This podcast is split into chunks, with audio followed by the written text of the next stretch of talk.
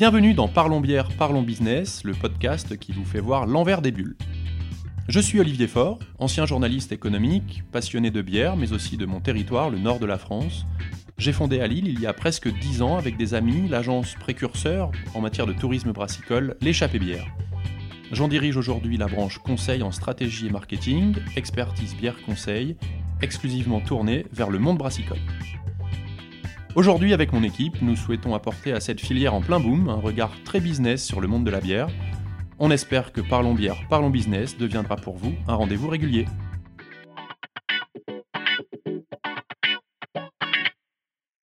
Bienvenue pour cette première euh, table ronde sur une thématique qu'on a appelée euh, État des lieux et perspectives de la filière. Moi, je suis Olivier, du coup, euh, je suis un des fondateurs de l'échappée bière et notamment le, directeur de la branche conseil de l'échappée bière. Voilà, et je suis épaulé par Gabriel et Sébastien que je vais laisser se présenter. Bonjour, moi je m'appelle Gabriel Venancio, je suis le directeur marketing et achat chez IBB, donc qui est l'acronyme pour International Beers and Beverage, qui est une société, une PME familiale familiale euh, du nord de la France. On est basé à Carvin.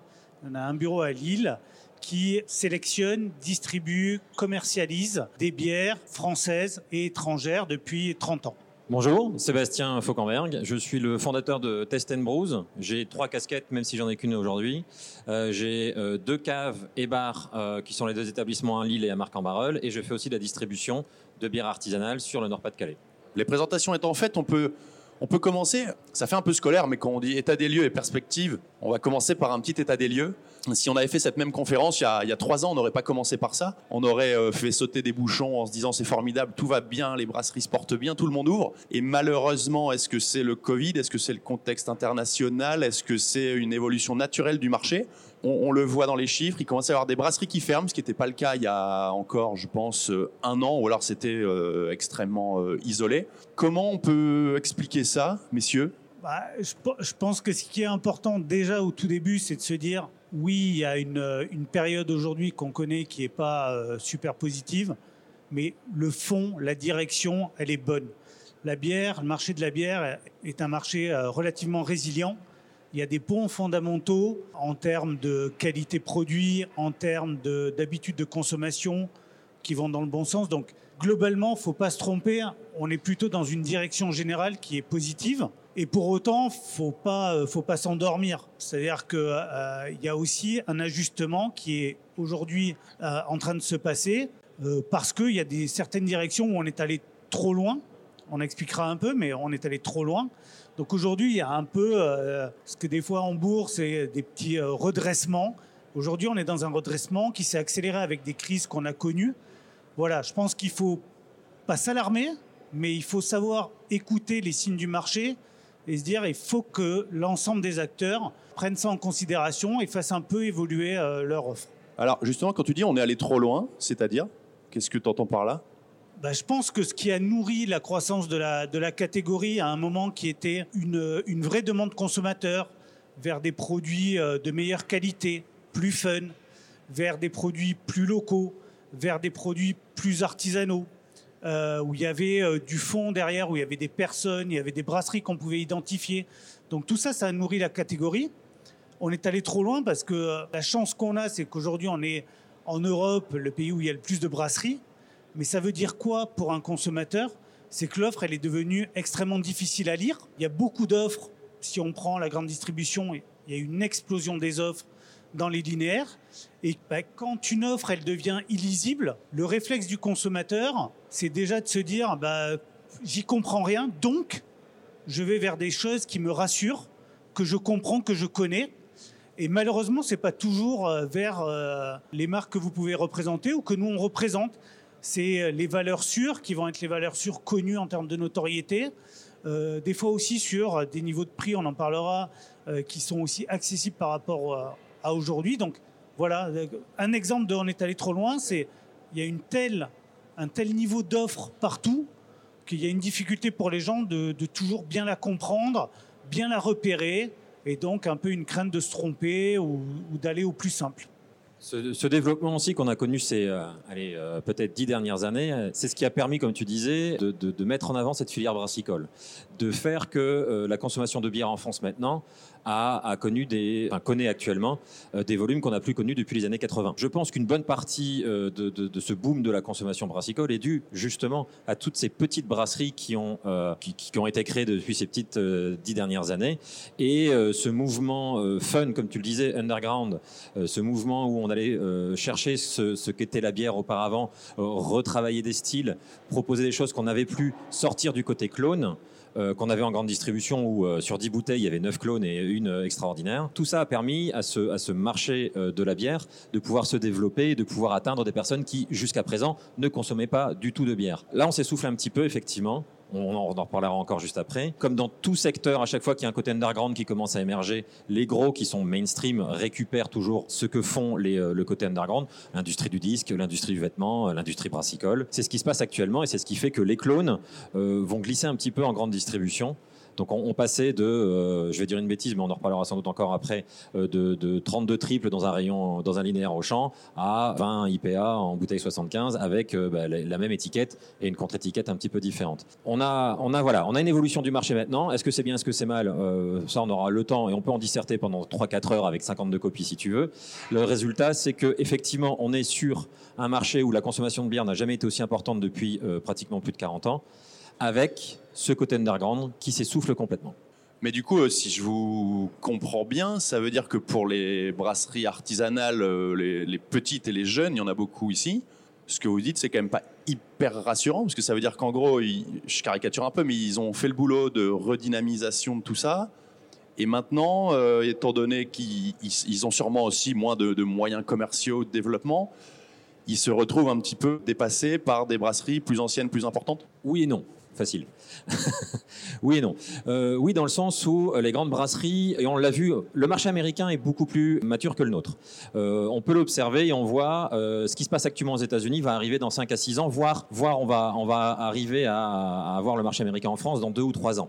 ce qui est ce qui est rassurant d'un côté, c'est qu'on a moins de différences. Ce qui, est flippant, c'est que ça bouge beaucoup plus vite là-bas et ça va bouger vite ici. Effectivement, on a ces brasseries qui, qui s'essoufflent, comme je le disais, et une partie, naturellement, c'est un peu aussi la, loi de, la nature, vont disparaître. Même si elles ont permis à, euh, à ce marché d'exploser. Ces brasseries, encore une fois, c'est mon point de vue, ces brasseries, euh, petites brasseries qui ont permis au développement de, ce marché, maintenant n'ont plus d'autres solutions que soit rester sur du marché local et ils vont très bien fonctionner, à mon point de vue, encore une fois, hein, soit euh, évoluer vers un hybride entre ce qu'ils faisaient auparavant, des, bières un peu plus fun, où des matières premières sont beaucoup plus qualitatives que ce que peut faire l'industrie, ne pas utiliser d'ersatz, etc. Euh, et adopter une partie de, ce que font les brasseries euh, industrielles, à savoir euh, chercher plus de marketing, plus de communication. Et on en voit une qui est locale, qui a très bien compris comment ça fonctionne et qui le fait depuis le début. sans la nommer, ils sont pas bien loin derrière. et eux ont, ce côté hybride, travailler avec un masque craft tout en ayant une, manière de faire complètement industrielle sur à la fois le marketing, la communication et les actions. Oui, moi je crois qu'il ne faut pas oublier oui, il va y avoir des disparitions, mais ceux qui ont bien travaillé leur qualité produit, ceux qui ont apporté de la valeur au marché, ceux qui sont restés dans un, niveau de prix qui est un juste niveau de prix par rapport à la qualité qu'ils délivrent, ils vont rester sur le marché.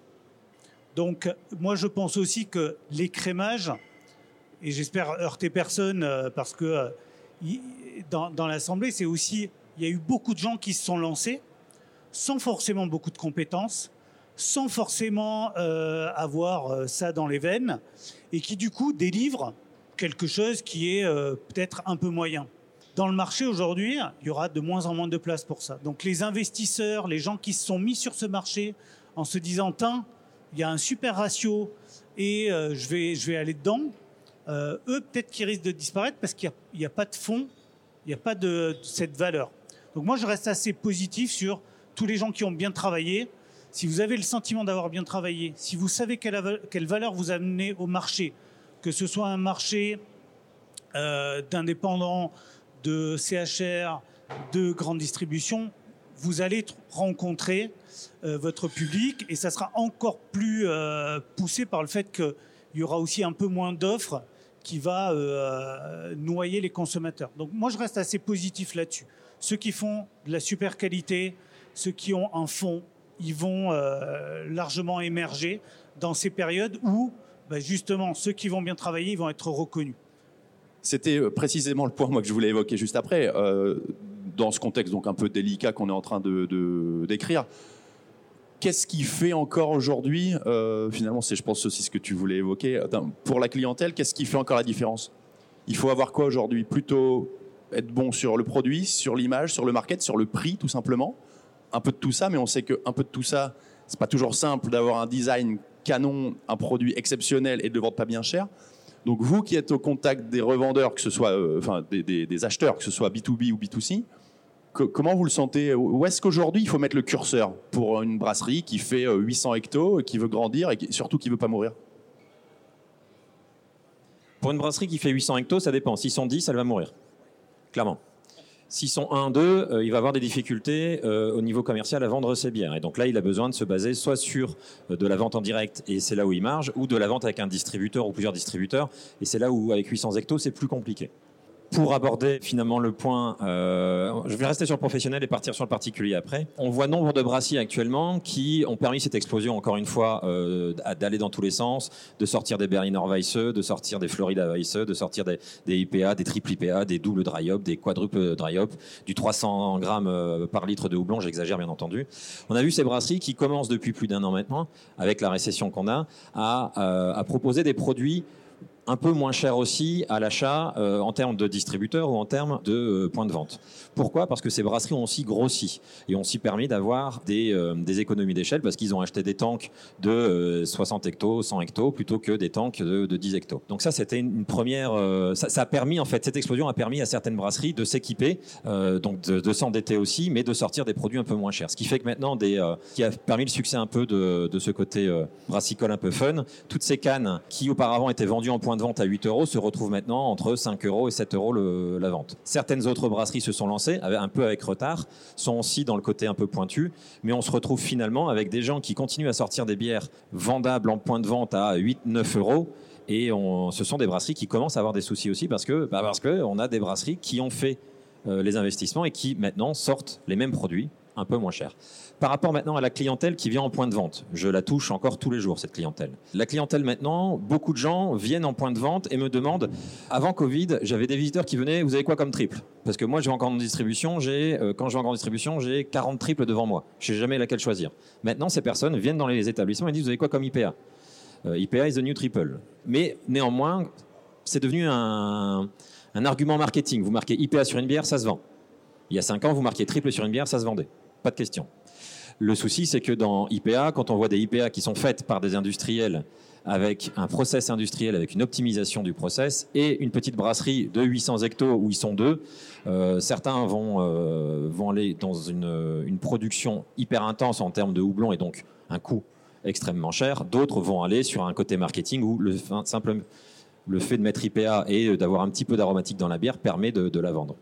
Donc là, le consommateur est encore un petit peu perdu, même si le consommateur actuel est différent de celui d'il y a 5 ans, dans le sens où il est un peu plus averti. Maintenant, proposer un barley wine barriqué 18 euh, mois en fût de euh, Buffalo Trace, ça reste encore pour les connaisseurs. Qu'est-ce qu'il faut? Je crois qu'à la base, il faut alimenter la demande du consommateur. Et la demande du consommateur, elle ne peut venir que s'il connaît, s'il est plus intéressé à ce qu'est la culture bière. Sans aller dans euh, les grands extrêmes, nous, on a mené assez récemment une étude avec des groupes consommateurs. On avait des groupes dans les Hauts-de-France et des groupes en dehors des Hauts-de-France. Et on se rend compte à quel point il y a déjà un, océan entre ces deux populations. Donc nous, on a la chance, euh, en habitant dans les Hauts-de-France, d'être alimentés, infusés par euh, une culture bière locale et par une culture bière locale plus qui est la Belgique. Euh, voilà, ça, on a cette chance-là en dehors de nos frontières, faut pas être dupe. C'est-à-dire que si on pose, je vais, vous livrer, ça n'a pas beaucoup de secrets, il y avait deux questions qu'on posait au début des groupes consommateurs où les, les gens sont autour d'une table. Dans le Nord, on leur a demandé, euh, quand on dit bière, ça vous évoque quoi? Les gens disaient euh, bah, convivialité, partage, amis, euh, apéro, ceci, c'est bon. Très bien quand on posait la même question à des gens qui habitaient à Tours, c'est quoi pour vous la bière? C'est désaltération, rafraîchissement, euh, après-midi, terrasse. On dirait que c'est pas, mais c'est énorme. C'est déjà pas les mêmes moments de consommation. C'est des moments de consommation plus limités. C'est par exemple, je tombe ma pelouse, je vais boire une bière pour me rafraîchir. Dans le Nord, c'est je vais voir des amis, je ramène deux quilles de 75. Les gens qui sont pas des Hauts-de-France, moi je suis pas des Hauts-de-France, quand je suis arrivé, c'est ce à quoi j'ai été confronté. Je trouvais ça cool. La deuxième chose, c'est euh, on a demandé aux gens derrière de dire c'est quoi les, bières, euh, quand je vous dis bière, ok, c'est quoi les marques qui vous viennent à l'esprit? Dans le Nord, on a plutôt eu euh, des gens qui nous ont répondu, soit des bières belges, soit des bières du coin. Il y avait de la Trois-Monts, il y avait de la Pédieu, il y avait de la Corse-Saint-Donc, il y avait du... Ok. Donc déjà un niveau, bon, de bière, un peu de spécialité. Poser la même question. Et du coup, moi j'étais là, je me disais, bon, c'est sympa, mais dans les top ventes en France, bah, c'est pas ça. Dans le top France, hein, donc, il y a Heineken, il y a 16, il y a Croix, il y a Goudal. On pose la même question à Tours. Bah, j'ai retrouvé 16, Heineken, Desperados, Corona. Donc, pour revenir à la question, ce qu'il faut faire, c'est déjà tous être porteurs de euh, cette culture bière, euh, de se dire qu'il bah, y a des gens qui sont au niveau du barrel edge et puis il y a des gens qui sont au niveau juste de c'est quoi le truc qui a déjà un peu plus de goût que ma blonde habituelle? Et on va tous hurler dans la enfin vous allez tous hurler, mais euh, moi, une marque comme Lef, comme Grimbergen, à un moment, elle a dit aux gens, bah, il y a Crow, il y a 16, il y a Heineken, et puis vous pouvez déjà aller chercher un truc au-dessus. On est d'accord, c'est le début du chemin. Mais il faut, il faut euh, aller chercher ces gens-là faut leur amener cette culture, cette envie de découvrir des produits pas forcément euh, hyper fun, des produits déjà qui sont une amélioration. Faut les emmener à consommer petit à petit. Je trouve que ça c'est hyper important pour tous les gens qui n'ont pas cette culture, qui n'ont pas la chance d'être frontaliers avec la Belgique, qui n'ont pas la chance d'avoir X brasseries dans les Hauts-de-France. C'est déjà un pas. C'est qu'est-ce qu'on fait nous tous ensemble, distributeurs, brasseurs, tout l'écosystème local qu'il y a autour, pour pousser la culture bière et faire en sorte que, bah, après les Hauts-de-France, euh, on arrive à conquérir un peu toutes les régions. Paradoxalement, euh, là où il y a le plus de consommation de toutes ces nouvelles brasseries depuis 10 ans, c'est pas dans le Nord. Euh, nul n'est prophète en son pays. le côté artisanal, le côté craft, dans lequel je suis très impliqué, est beaucoup moins présent dans le Nord-Pas-de-Calais que dans le reste de la France. À Bordeaux, ils n'ont pas de culture. je préfère parler d'historique de culture. Si on va sur la Grand Place de Lille et qu'on demande à quelqu'un, n'importe lequel, qu'est-ce qu'une Berliner Weisse, qu'est-ce qu'un Bitter, qu'est-ce qu'un Dark Mild ou, euh, un Sati, personne personne ne connaîtra. Qu'est-ce qu'une blonde, une brune, une bleue à petits carreaux euh, Oui. Mais euh, donc paradoxalement, la consommation de bière artisanale, de bière un petit peu différente de ce que propose l'industrie, se fait plus dans le reste de la France que dans le Nord où on a cette historique brassicole de consommation depuis des années et des années, et la Belgique assez, euh, assez proche. À titre personnel, ça n'engage que moi, euh, et pourtant j'y travaille depuis 17 euh, ans maintenant et je, continuerai à travailler là-dessus. Et on doit tous travailler là-dessus, tous les acteurs doivent travailler là-dessus, sur la connaissance brassicole et sur le fait de participer à l'éducation du consommateur. Quand un consommateur va dans un bar et a une une 1664 par exemple, dont le fût est ouvert depuis un mois et demi, deux mois et demi, dont la, ligne n'a pas été sanitée, il va dire oh bah cet établissement, non il va pas dire cet établissement pardon, il va dire la 16 c'est pas bon. Il va dans le bar à côté où la 16 elle vient juste d'être percutée, où la sanitation a été faite il y a 15 jours, euh, il va dire oh, cette, bière est excellente, alors que c'est la même bière. Euh, on a un gros problème encore en France, contrairement au vin, de connaissance brassicole. On prend n'importe quel euh, lambda, personne lambda dans la rue, on lui pose des questions sur la bière, on lui fait goûter des bières avec des défauts malheureusement, euh, on est encore au niveau où les gens ne connaissent pas les défauts. Vous allez au restaurant, vous avez un vin bouchonné, vous dites au serveur le vin est bouchonné. Vous allez au restaurant, vous avez une bière qui est euh, acétique, vous avez une bière qui est euh, oxydée, vous avez une bière qui est diacétyle. Personne ne dira elle est diacétyle. On va la boire, on va être poli, on dira oh, pardon, excusez-moi, c'est moi. Non, on doit continuer à participer. Et si on continue tous à participer à tous les niveaux à cette éducation euh, brassicole, ça permettra à l'univers brassicole de commencer, enfin d'atteindre un poids, une masse critique, et de peut-être pencher un peu plus dans la balance, dans la consommation hors domicile et dans la consommation tout simplement d'alcool en France. Alors moi je suis tout à fait d'accord avec ça, mais qui s'en occupe? Parce que je veux dire, oui, mais enfin, Le, brasseur qui le matin se réveille, son taf, c'est de faire de la bonne bière. Il va pas prendre son bâton de pèlerin, surtout s'il est, euh, ils sont à trois dans la brasserie, pour aller dire allez les gars, la culture bière c'est formidable, euh, apprenez ce que c'est le goût et puis allez, découvrir autre chose que votre blonde habituelle. Moi, je suis convaincu, mais là aussi, ça n'engage que moi, que la bière a une énorme faiblesse, c'est la faiblesse de sa filière, quoi c'est juste inaudible. Tout à l'heure, tu disais que le marché était illisible. Moi, je trouve que la filière est inaudible. Euh, on, voit tous régulièrement des, pubs pour le, syndicat de la viande, récemment les vins des Côtes-du-Rhône qui avait fait une grande campagne de pub. Buvez des vins des Côtes-du-Rhône, c'est très bien.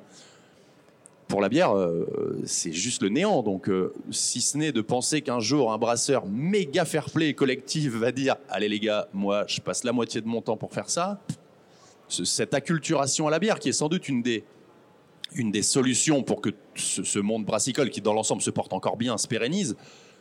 Si personne ne le prend en main, je vois pas trop comment ça peut se passer. Et, pour le coup, les syndicats, qui en plus sont deux, font de ce point de vue acculturation peut-être pas à 100% le, boulot. Là, effectivement. Il existe une agence événementielle qui est pas bien loin d'ici, je crois, euh, qui s'occupe un peu de bière euh, et de tourisme brassicole, un truc comme ça. il existe effectivement deux syndicats qui se tapent un petit peu l'un sur l'autre. En tout cas, le petit tape sur le gros.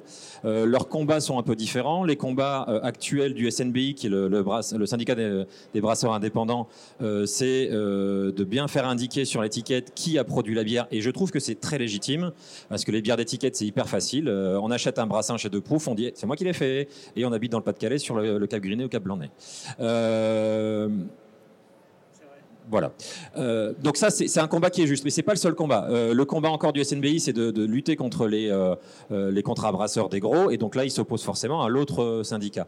la force dans ce pays qu'on connaît très très bien, la France, de ce puissant lobby du vin, c'est que bah, il y a un lobby du vin justement, et qu'on soit du Rhône, qu'on soit d'Alsace, qu'on soit du Bordelais, il y a un lobby national qui va faire son boulot moi, ça fait 17 ans que je suis dans le milieu du CHR euh, et, brassicole, uniquement brassicole. Euh, je ne l'ai jamais vu. Quand j'en parle aux anciens, ça n'existait pas parce que euh, c'est le, côté très commerçant, très bar, café. Chacun tire la couverture à soi et on n'y arrive pas. Ça serait effectivement un gros travail. C'est un peu sisif aussi, un petit peu.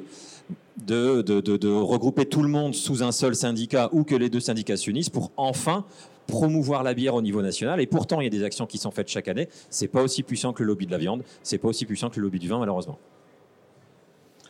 C'est clair. Après, la façon dont euh, aujourd'hui l'univers est constitué, avec qu'on a euh, des énormes marques et plein de petits. Donc ça, ça aide pas à avoir euh, ces tailles intermédiaires qui permettent des fois, dans des filières, de faire la jonction entre des intérêts qui sont forcément divergents. Moi, j'ai développé dans ma carrière d'autres catégories. Il y a une chose qu'on peut utiliser aussi, qui n'est pas un gros mot, c'est et ce que nous on utilise chez IBB, c'est euh, des grandes marques qui vont permettre de tracer des routes. Euh, nous, on, a un portefeuille de craft assez important. Euh, comment on l'a construit? On l'a construit aussi parce qu'à l'époque, Jean-Luc Butez, notre, notre PDG, il a vu Brewdog, il connaissait l'histoire des crafts américaines, et il s'est dit voilà, moi je pense que ça, ça va émerger.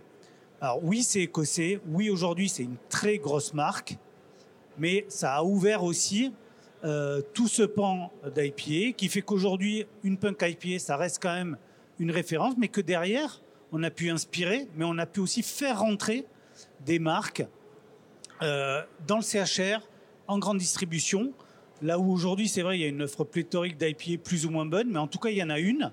Elle arrive, alors que c'est un marché qui est encore tout petit au niveau du consommateur français. Et donc, il y a, cet élan qui peut être amené de faiseurs un peu plus gros, de marques intermédiaires qui arrivent à ouvrir des brèches, à faire connaître, et dans lesquelles il faut absolument euh, que, que, toutes les offres artisanales locales puissent s'engouffrer en disant voilà, moi je pars dans ces pas-là. Les pas, c'est quoi? C'est un très bon produit, un excellent produit et euh, une notion de prix aussi qui est importante. Je pense qu'on y, reviendra, mais elle est absolument clé. Donc, une des, façons aussi de le faire, c'est d'être dans cet élan-là, parce que oui, ça coûte très cher de faire émerger un discours, une marque auprès des consommateurs.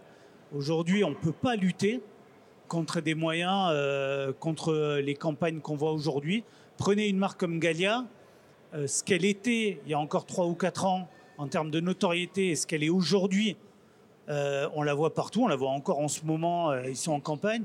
C'est des moyens qui sont énormes. C'est 3, 4, 5 millions d'euros qui sont dépensés que en communication. Sans compter. Bien sûr, mais d'un point de vue filière, qu'on vienne pas me dire que tous les acteurs sont des tout petits qui ont pas un rond pour, euh, tu vois.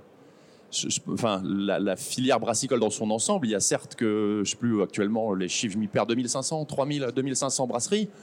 Là-dedans, il y a des géants, enfin, il y a, et, et, c'est pas forcément que à eux de mettre au pot.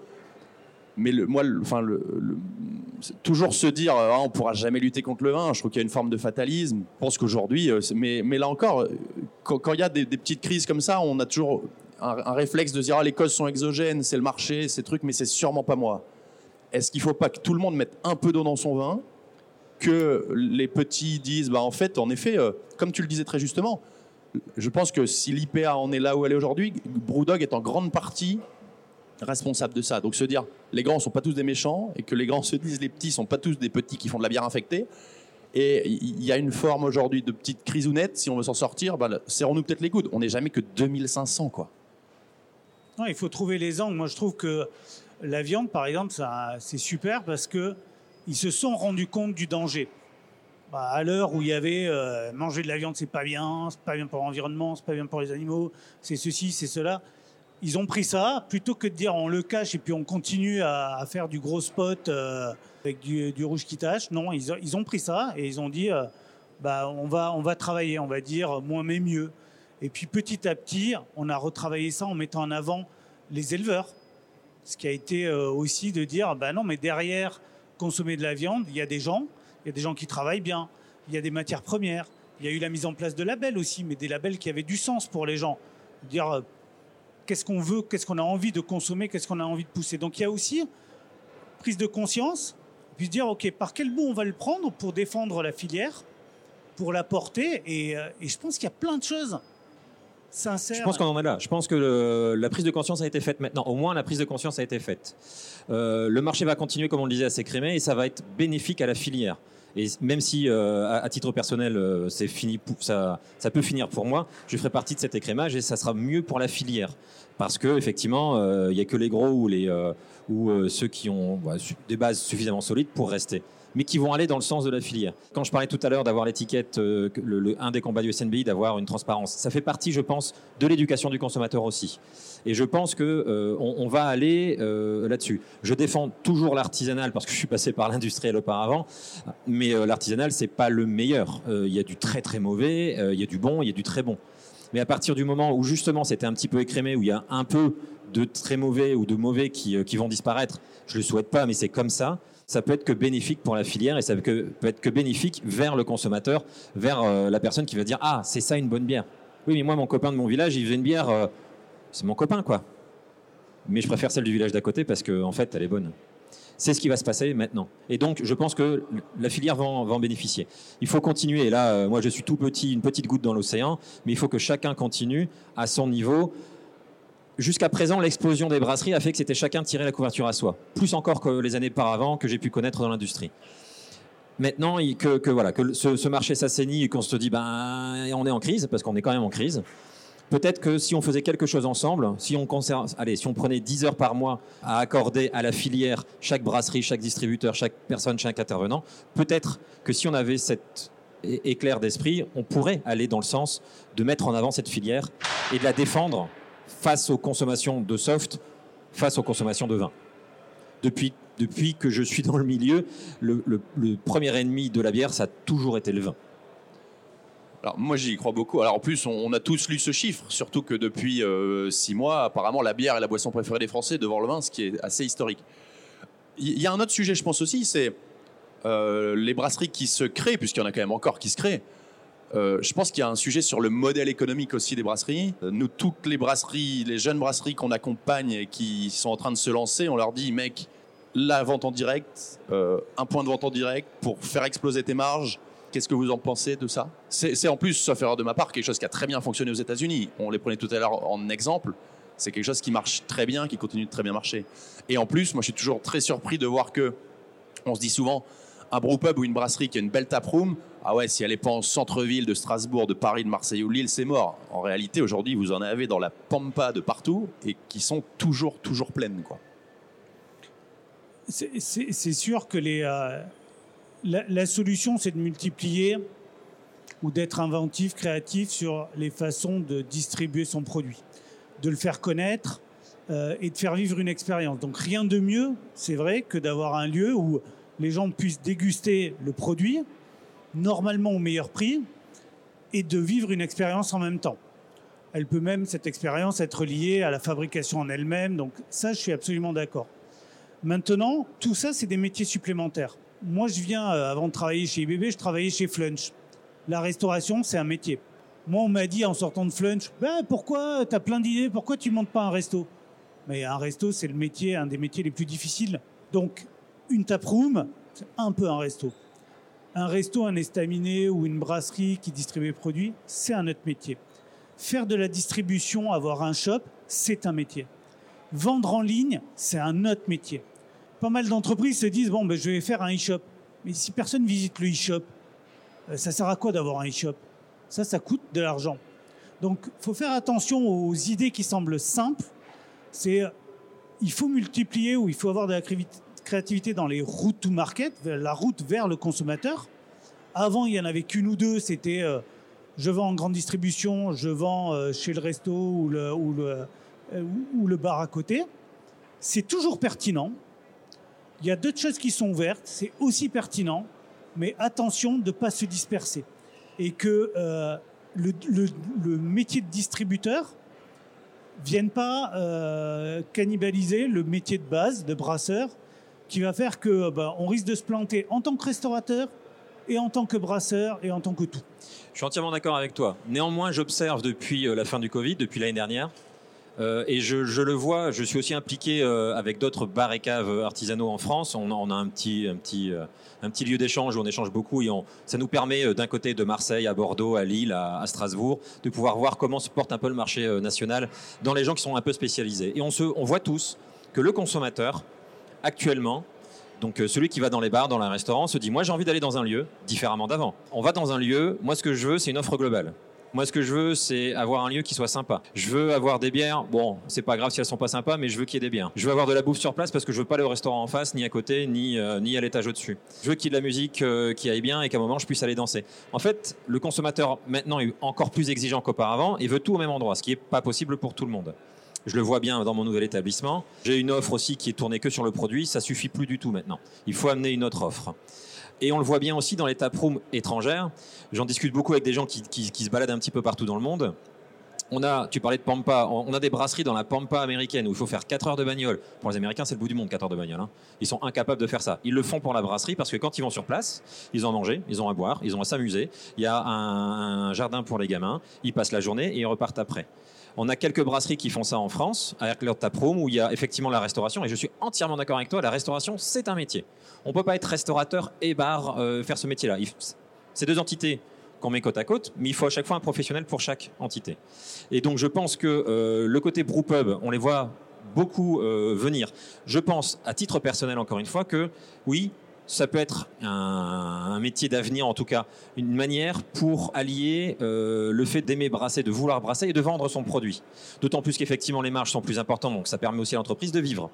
Le côté brewpub euh, ou le côté euh, taproom, où il faut investir dans quelqu'un pour la restauration, dans quelqu'un pour le bar, dans quelqu'un pour la brasserie qui soit pas la même personne, oui, ça moi j'y crois. Mais ça nécessite de l'investissement.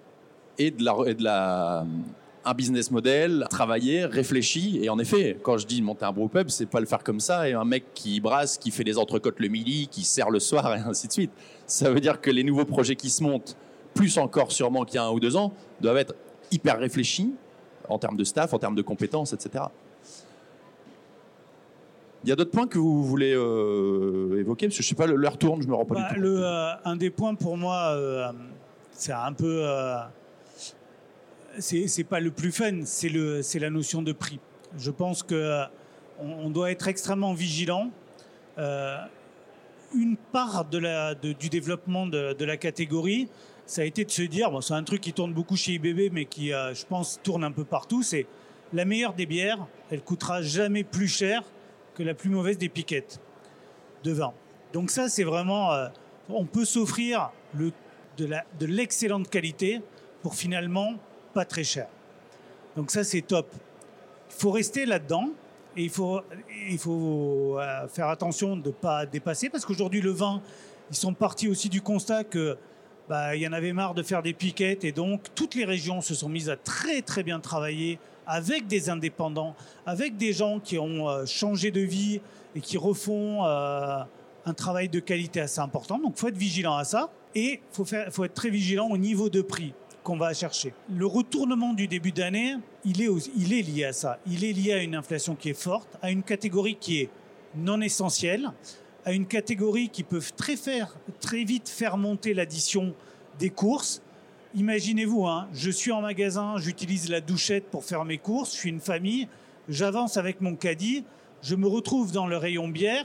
Si je commence à mettre des bières à 2, 2,50, 3 euros l'unité, 33 centimes dans mon caddie pour m'amuser et que je les bip à chaque fois, ben, je vais me dire, ah, ça augmente un peu vite, je vais les reposer. Donc il faut faire attention au niveau de prix qu'on est en train d'atteindre, avec des prix pour des 33 centilitres aujourd'hui qui peuvent être largement au-dessus des 2,50 voire 3 euros. Sur la bouteille 75 aussi. Et donc cette notion de prix, mais qui est liée à euh, mon business model, le nombre de gens qu'il y a derrière, euh, ma productivité, qui est pas un gros mot, hein, qui est comment je limite toutes les pertes que je peux avoir, comment je suis plus efficace. Euh, ça, c'est hyper clé. Et, malheureusement, ça rejoint un sujet matériel. Et qui dit sujet matériel dit investissement. Et encore une fois, nous aujourd'hui, les brasseries qu'on accompagne, il aurait fallu avoir quelqu'un d'un représentant bancaire aujourd'hui. L'accès au prêt pour les brasseries, c'est hyper chaud. Hyper chaud. Et ça, je, sauf si le directeur général du Crédit Agricole est dans la salle, moi, j'ai pas trop d'avis sur le sujet, mais, il s'avère que c'est très difficile aujourd'hui d'aller emprunter 250 000 euros pour, mettre en place un outil en plus qui a 250 000 euros qui sera relativement modeste, mais avec lequel au moins on pourra faire bosser proprement. C'était le cas pour les bars et ça devient le cas pour les brasseries d'avoir des problèmes de prêt maintenant. Pour revenir sur le terme de, de prix aussi, parce que c'est important, ça reste euh, aussi euh, la base de l'acte d'achat. Bon, moi, encore une fois, je vais parler euh, de, ce que je connais le mieux, à savoir euh, les caves et, les bars spécialisés sur les bières artisanales. L'offre d'avoir des bouteilles 75 centilitres, qui est très très commun dans le, dans le Nord-Pas-de-Calais, qui est beaucoup moins, comme tu le disais, très justement, dans le reste de la France. On arrive maintenant à avoir des bouteilles qui sont à 4,55 euros. Euh, c'est des bouteilles qu'on n'avait pas auparavant. à titre personnel de caviste, je fais attention à la marge que je fais, j'ai jamais été trop déconnant non plus. Mais j'observe que sur, certains produits, pour regarder des tarifs que j'avais d'il y a 4 ans et des tarifs que j'ai maintenant, il y a des prix qui ont baissé de la part des, euh, des, brasseries, sur du 75, sur du 44, sur du 33. Par contre, comme je fais aussi de, l'étranger, j'ai de l'anglais où là, ça a pris 50 centimes euh, au col, c'est juste démentiel. Je te parle pas à peine des américaines où là, on est à l'euro, à l'euro 50 en plus. Donc effectivement, il y a quand même une baisse de prix générale, je trouve, à titre personnel, sur le côté euh, craft et craft un peu pointu. Je trouve qu'il y a une, baisse moyenne par rapport à avant Covid. Est-ce que pour autant il y a un problème de qualité? Je pense pas du tout, au contraire. Est-ce que pour autant ça fait que ces cannes vont se retrouver en grande distribution? J'y crois pas beaucoup. On le voit sur le marché anglais, il y a du Northern Monk, il y a, du North Brewing, etc. Enfin, il y a des, grands noms euh, nationaux qui sont dans les grandes distributions en Angleterre. En France, il y a quand même du Piggy qui est en grande distribution. Euh, on n'a pas de Grand Paris, on n'a pas de. Euh, à moins que je dise des bêtises. les deux seuls en grande distribution que je connaisse, c'est Piggy du coup et la Débauche. C'est pas forcément des brasseries qui vont super bien non plus a priori. On reste sur le, le but de pouvoir faire découvrir au maximum de gens ces bières-là. Maintenant, une bière euh, bien houblonnée qui, euh, qui a été stockée, euh, parce que la grande distribution, c'est comme ça aussi. C'est un produit sec, la bière. C'est stocké à l'extérieur au soleil, c'est stocké pendant des mois et des mois avant d'être mis en rayon. La connaissance brassicole fait qu'on va prendre la bière parce que l'étiquette est jolie, la canne est jolie. On va la consommer, on va dire ah bah tout ça pour ça. Alors que si vous prenez la même, j'espère que c'est pas la même, mais vous prenez la même chez un caviste qui a fait attention, en tout cas j'espère que le caviste fait attention, vous allez dire putain quelle expérience. Ok, elle est à 4,50€, 5€, 7€. Alors qu'en grande distribution, elle pourrait être à 3 euros mais l'expérience est différente. Non, mais tu évoques le sujet de la canne à 7 euros, parfois 8. Et parfois 12 ou 14. Hein. Ouais, ouais, bien sûr. Euh, je vais me faire l'avocat du diable, mais même moi, en tant que consommateur, pourtant, je sais mon job depuis 10 ans, les cannes à 8 euros, moi, ça me choque un peu. Moins, mais mieux. Ouais, mais est-ce que. On va pas je, faire, quoi, je, je, vais être, très franc. est-ce qu'il y a encore un marché pour la canne à 8 euros en, ce moment, là, à l'heure où on se parle? Je pose la question. Hein. Le marché s'est restreint, oui. Oui, il y a encore un marché. Mais il est plus qu'il était avant Covid. Clairement pas. Euh, clairement, quand j'avais des clients qui venaient et qui achetaient des cartons complets, des 24, voire des 36 euh, cannes, des cannes à 8 ou plus. Et ça grimpe vite du coup. J'avais des paniers moyens à 150, 200 euros. Je ne l'ai plus du tout maintenant. Je l'ai extrêmement rarement. Donc il y en a encore, mais c'est plus rare. Il y a eu un développement aussi de la vente sur Internet par des, euh, sites étrangers. donc les gens vont continuer à consommer ces, cannes. À la place d'acheter 8 euros chez un caviste, ils vont l'acheter à 7,40 euros sur Internet. Mais il est encore là ce marché plus petit, mais il est encore là. Maintenant, comme tu disais, euh, non, pardon, comme tu le disais, euh, dans le de la France, je vais tondre, j'ai soif, je vais me prendre une bière. Clairement, on va pas prendre une canne à 8 euros. Hein. Au-delà du côté inflation, euh, est-ce qu'il n'y a pas aussi un petit côté mode qui commence à, enfin, ça commence à se démoder, quoi? Oui, il y a un effet mode, clairement. C'est ce qui a permis le boom aussi. Mais je pense qu'il est encore là, que c'est installé. La preuve, c'est qu'encore dans distribution, on arrive à avoir de l'IPA, voire de l'IPA dry hop. Euh, le goût a fait que euh, on peut aller dans n'importe quel établissement sur l'île et sans doute dans d'autres régions, les gens vont demander de l'IPA. Pour revenir sur des saisons, sur des bières qui sont extrêmement bien faites, je parle de Thirier, je parle de Haut-Baron, ça, ça existe toujours, c'est assez prisé euh, en local, voire à l'international. Maintenant, mettre une saison dans un bar, les gens, même s'ils connaissent maintenant un petit peu le côté saison ou le terme blonde, quand ils vont rentrer dans un bar, ils vont demander une IPA.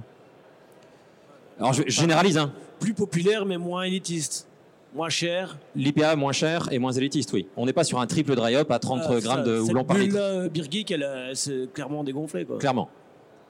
Mais euh, elle s'est dégonflée, mais en, réalité, moi, je me pose souvent la question est-ce que parce qu'on bosse dans ce milieu-là, on n'a pas un miroir hyper déformant? La bulle Birgit, aujourd'hui, c'est une bulle microscopique.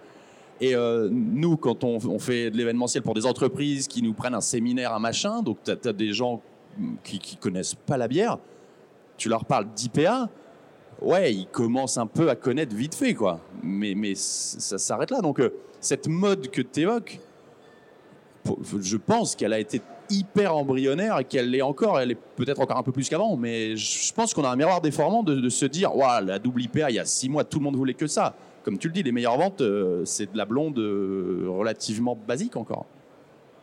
On a besoin d'un basique. Le, terme pile, ce que je supporte pas, on a besoin d'un basique. Dans chaque établissement, on a besoin d'une bière à bas coût, oui, et de la euh, plus grosse marge possible. Je parle du CHR là. Euh, néanmoins, il y a toujours cette demande d'IPA. Et euh, derrière IPA, on peut mettre plein plein de choses. On peut mettre une bière qui est très sucrée, très peu aromatique, quand on peut mettre une double dry hop. Sauf que le client, il va pas dépenser plus d'un certain montant en bar pour prendre quelques exemples du milieu dans lequel je suis, moi je suis capable d'aller dépenser pour un 25 centilitres 7 à 8 euros parce que c'est une triple dry up, un, truc euh, what the fuck parce que je fais partie de ce monde beer. Mais, mais voilà, des gens, ne serait-ce que sur l'île, des gens comme moi sur l'île, il n'y en a pas beaucoup. Il y en a plus dans d'autres villes. Le, côté geek sur l'île n'existe pas, enfin ou très peu. Mais euh, oui, ce côté euh, dans les extrêmes où on a été, le côté, on parlait de l'IS barriqué 36 mois dans un fût de, Buffalo Trace et compagnie. Euh, ça, ça, ça a dégonflé, oui, ça a clairement dégonflé.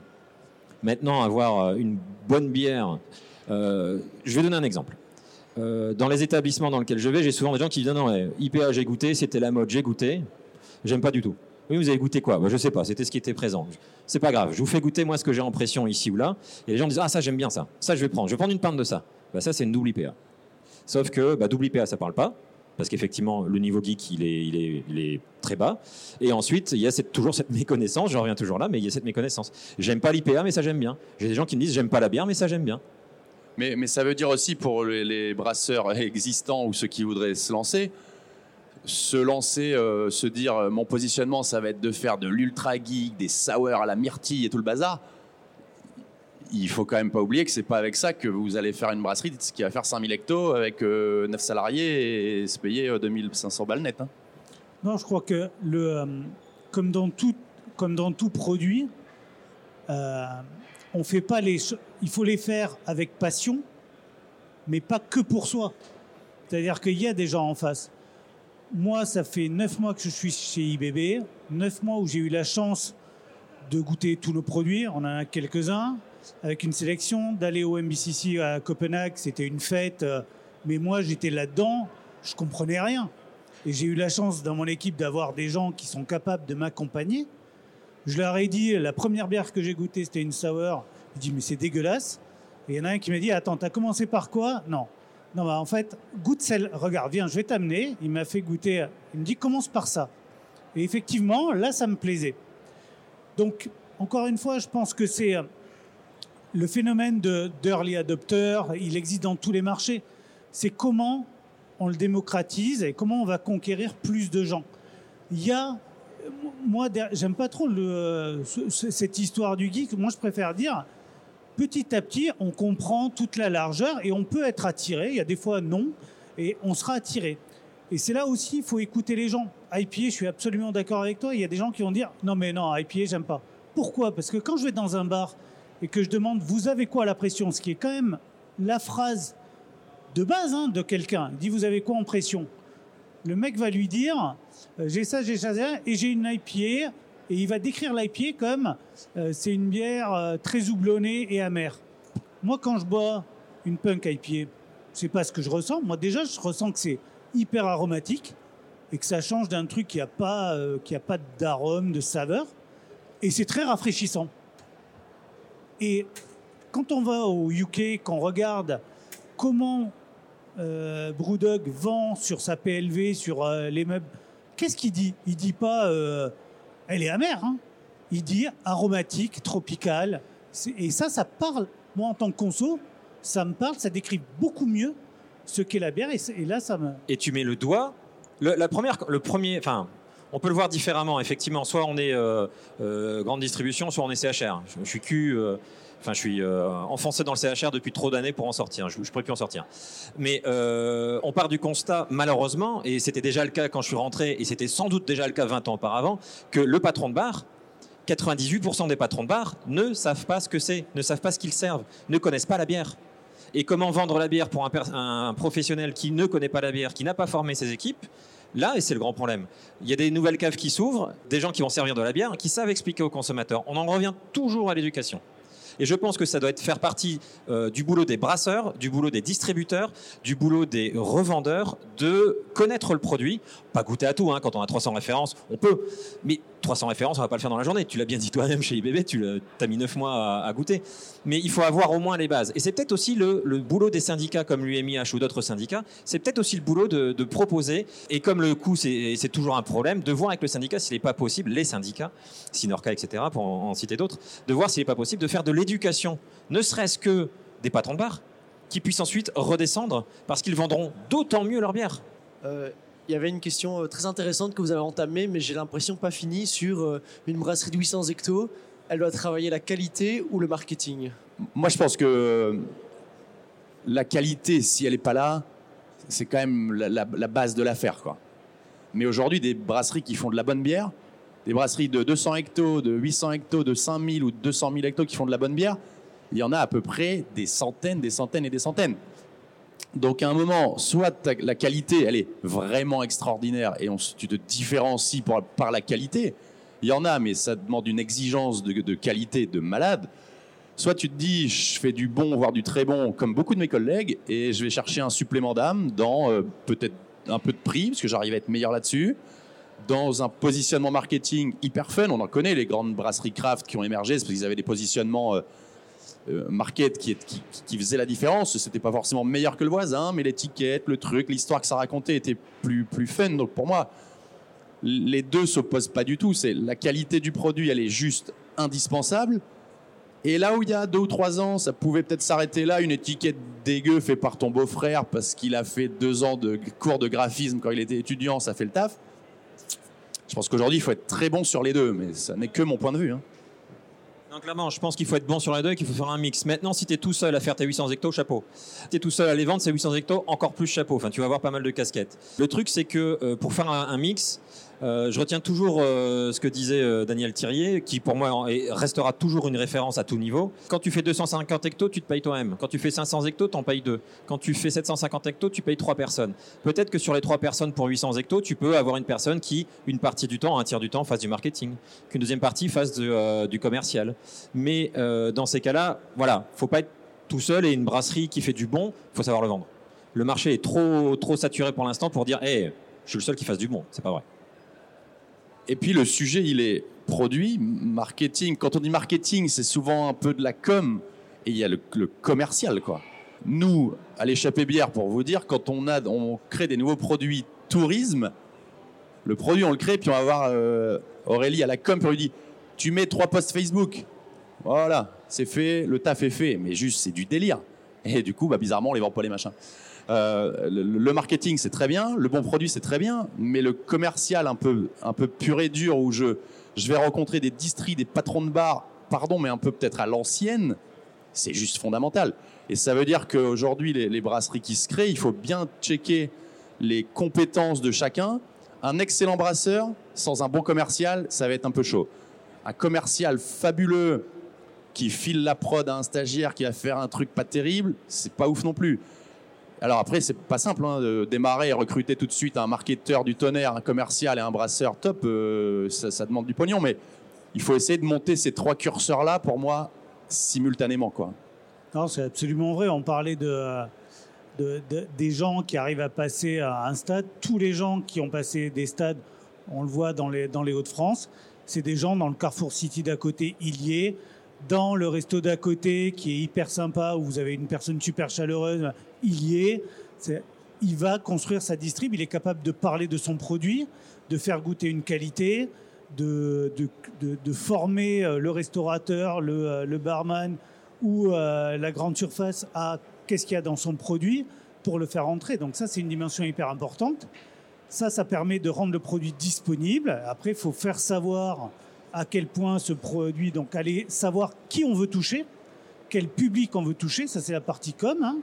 Qu'est-ce que je veux, quel est le conso que je veux toucher Et puis ben, la qualité du produit, c'est ce qui fera que je le bois une fois, je le bois deux fois, ben, c'était le même produit, je suis convaincu et la troisième fois je le rachète.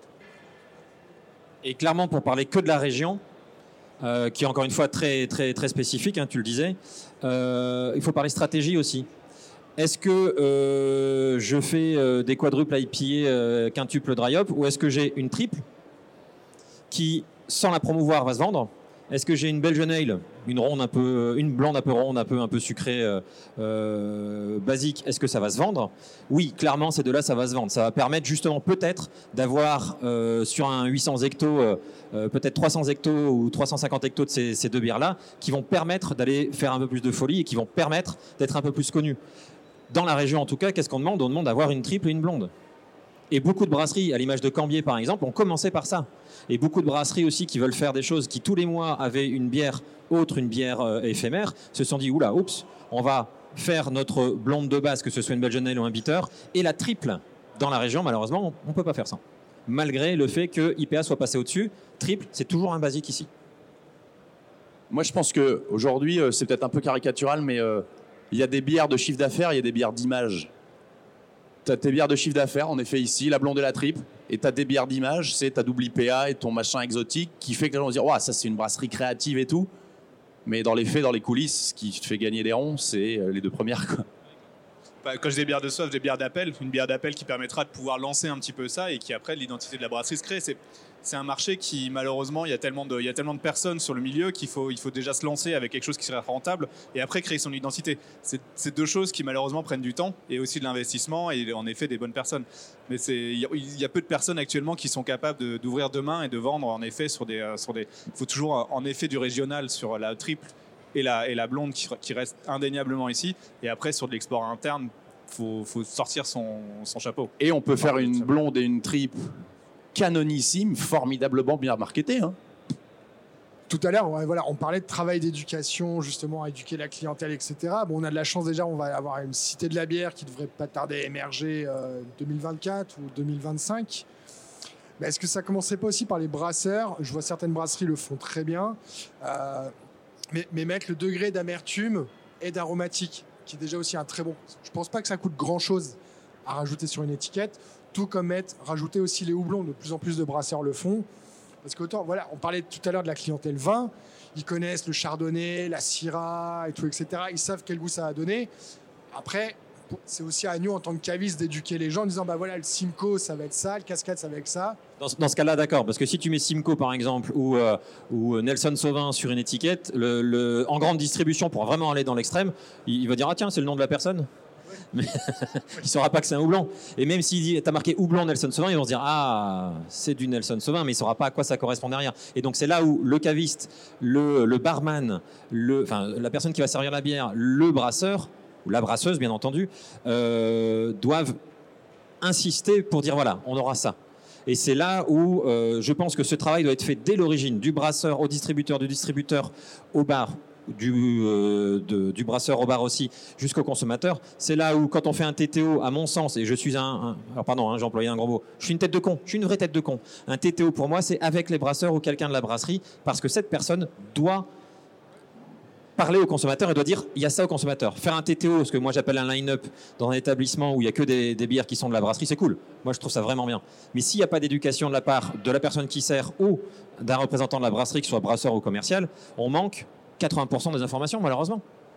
Et donc, encore une fois, le maître mot, ça restera éducation. Et donc, il faut que euh, de, toute la filière, euh, on puisse faire des actions envers le consommateur. Et dans la Cité de la Bière, quand elle sera ouverte, ça sera génial de pouvoir, ça serait, génial d'avoir une forme de syndicat euh, final ou une forme de quelque chose qui dise, ben, venez avec nous, on va dans tel établissement, on va dans telle brasserie, et voilà ce que c'est la bière. On continuer encore plus à faire ce genre de choses. J'en reviens à mon expérience et à mes discussions avec Jean-Luc Butez. Donc nous, notre PDG, il a plus de 30 ans d'expérience dans ce domaine. C'est pas un brasseur, c'était pas quelqu'un qui était, euh, il était juste de Dunkerque, donc plutôt déjà immergé. Quand je parle avec lui, il a 30 ans d'histoire, de, connaissances de, ce- de cet univers. Moi, je suis en face, je suis un conso lambda. Encore plus il y a 9 mois, un peu moins maintenant quand on parle d'éducation, de transmettre, moi ce que je veux vous dire, c'est qu'il y a une richesse phénoménale dans l'univers euh, de la bière, dans l'univers brassicole, dans cette filière. Vraiment, hein, il y, a, il un travail depuis des siècles d'avoir tout exploré. Moi, mon job aujourd'hui chez IBB, major- majoritairement, c'est d'arriver à extraire et commencer un travail de, pas de simplification, hein, mais d'essayer de structurer le discours de mes commerciaux, le discours des gens en interne, pour qu'ils soient déjà porteurs de ça auprès des points de vente. Et c'est hyper dur. C'est hyper dur parce qu'il y a beaucoup de richesse. Donc le job de tous les acteurs de la filière, je, te rejoins, hein, c'est comment on transmet le plus possible à toute petite échelle. Quand on est un brasseur, quand on fait un TTO, très bien. Euh, un peu plus grosse échelle, quand on a déjà une force de vente, quand on est un distributeur, quand on communique, quand on est un syndicat. Chaque étape, faut arriver à transmettre ça et le transmettre de façon compréhensible parce qu'il y a un tout petit pourcentage qui comprend tout, il y a un très gros pourcentage qui comprend pas beaucoup, mais qui sont pas, euh, ils, disent pas je veux pas apprendre. Mais il faut qu'on leur donne quelques, quelques structures au début, quelques grandes lignes, et ils vont apprendre et ils vont s'intéresser. Parce qu'il fi- il suffit juste, moi à un moment on m'a dit les bières trappistes, euh, hein, ah ben, mon premier truc en rentrant chez moi, c'est d'aller regarder combien il y avait de bières trappistes, le pourquoi, le comment, lesquelles c'était. Du coup, derrière, de les acheter une par une pour les goûter. Et après, de faire ma propre expérience, d'aller voir des gens qui m'expliquent et de regoûter. On m'a juste donné une impulsion. On m'a juste dit, tu sais, dans les trappistes, il y en a, alors, 6, 7 selon les. Mais c'est c'est un cercle fermé. Ça m'a donné une envie énorme d'aller chercher. Et et ce monde-là, il est riche de cette diversité et il suffit de donner des impulsions. Et on est tous légitimes pour donner les impulsions. Je te trouve très optimiste. On va finir là-dessus. Je te trouve très optimiste et c'est très bien. Il faut être optimiste. Moi, je suis beaucoup plus pessimiste et c'est pas bien d'être pessimiste dans le sens où je pense que tout le monde n'a pas envie d'apprendre. Beaucoup de gens ont des présupposés, ils sont très bien et, et ils veulent pas apprendre parce que c'est pas confortable. C'est là où nous on doit les bousculer. Mais j'ai tellement envie de bousculer tout le monde. D'ailleurs, si vous voulez, euh, comme on peut pas rester toute l'après-midi à parler, euh, je suis disponible au Test Marc en Barrel. Si vous voulez discuter, c'est avec grand plaisir. Merci à tous en tout cas.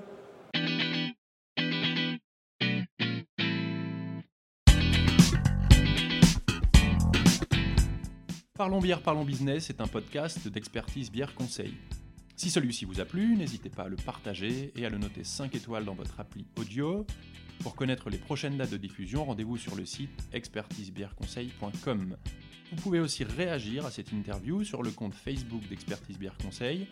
Et n'oubliez pas, comme le disent si bien nos amis belges, une bière brassée avec savoir se consomme avec sagesse.